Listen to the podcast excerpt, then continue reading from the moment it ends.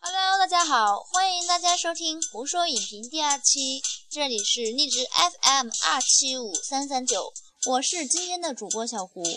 今天呢，给大家评一评《庞贝末日》。《庞贝末日》是根据 Robert Harris 的同名历史小说所改编，由科幻动作电影《生化危机》的导演 Barry Edison 精心操刀指导，是一部讲意大利城市庞贝被苏维火山喷发毁灭的古装史诗灾难片。那么这部片子究竟是怎么样的呢？请跟着小虎的声音一起去探究竟吧。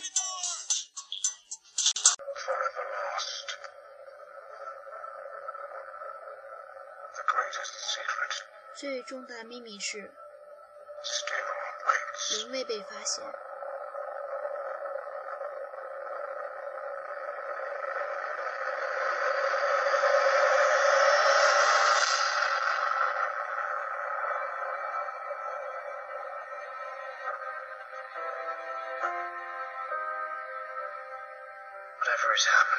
无论这里发生过什么事，也不会有什么这种作用。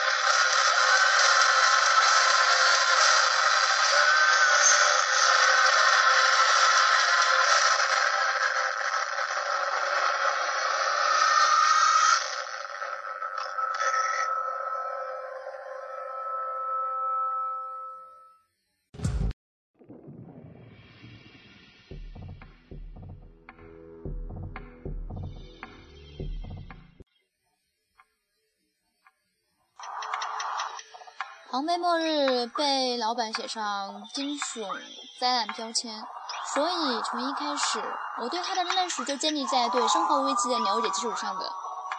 看完后，其实是略感失望的。准确的说，它是部灾难动作片。历史上还真确有庞贝被埋这事。庞贝古城始建于公元前六世纪，公元前七九年毁于苏维埃火山的爆发。但由于被火山灰掩埋，街道房屋保存比较完整。影片就围绕着主角的奴隶生活展开。导演 Baro 导演过《生化危机》，大导水平毋庸置疑。火山爆发的场面够宏宏大，男女主角演技尚可。但单纯作为一部那个灾难片。那我想问一句，前方的铺垫铺垫是不是过长？都快放到中间了，我才算真正觉得末日到了。作为本片最大槽点，男女主角的相爱是推动影片发展的关键，但仍然逃不脱传统的桎梏。富家小姐加末路英雄的套路，如果按当时的风气看，没有相同的文化背景、不同世界的人。不说一个富家小姐有没有可能爱上一个奴隶，但起码相爱也得有个过程啊！看几眼就终生难忘啊！这就算了，好吧。庞贝一个小岛，眼看火山全面爆发，坐船也逃不出去的情况下，男女主角、男女配角还在各种为决斗士精神、为复仇而打架。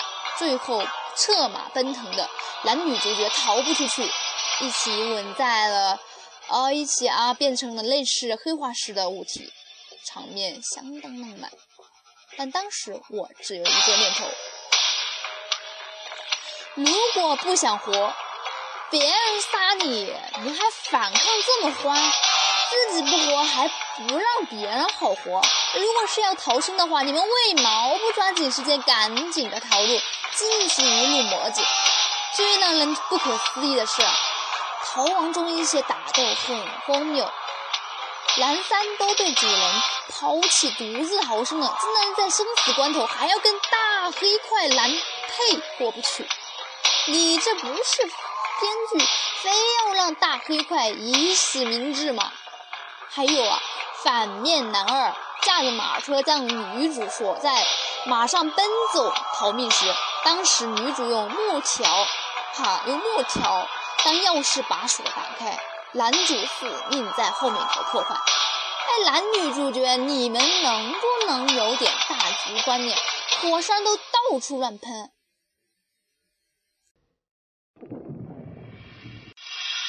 哈，到处乱喷。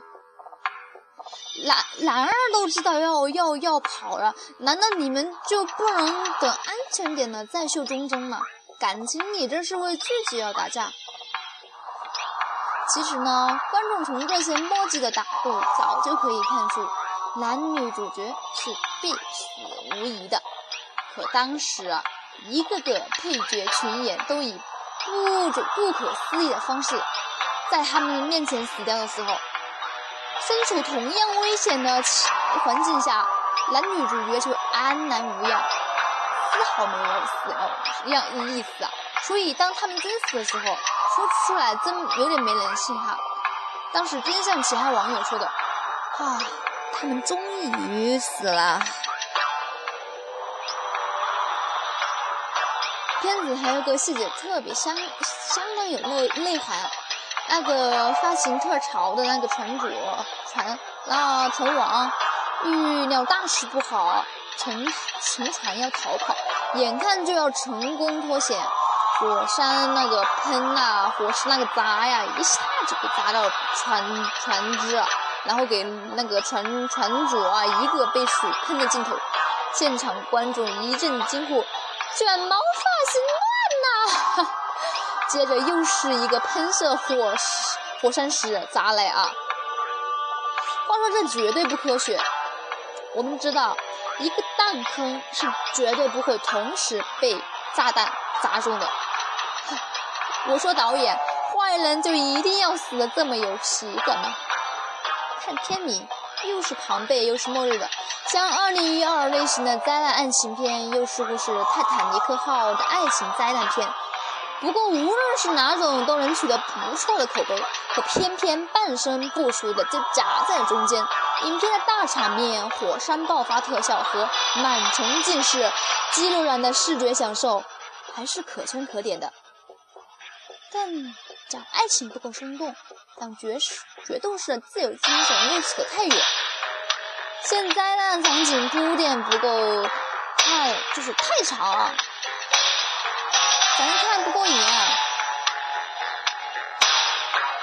讲故事永远是咱这大导演的硬伤。保罗·艾伦森，你绝吧！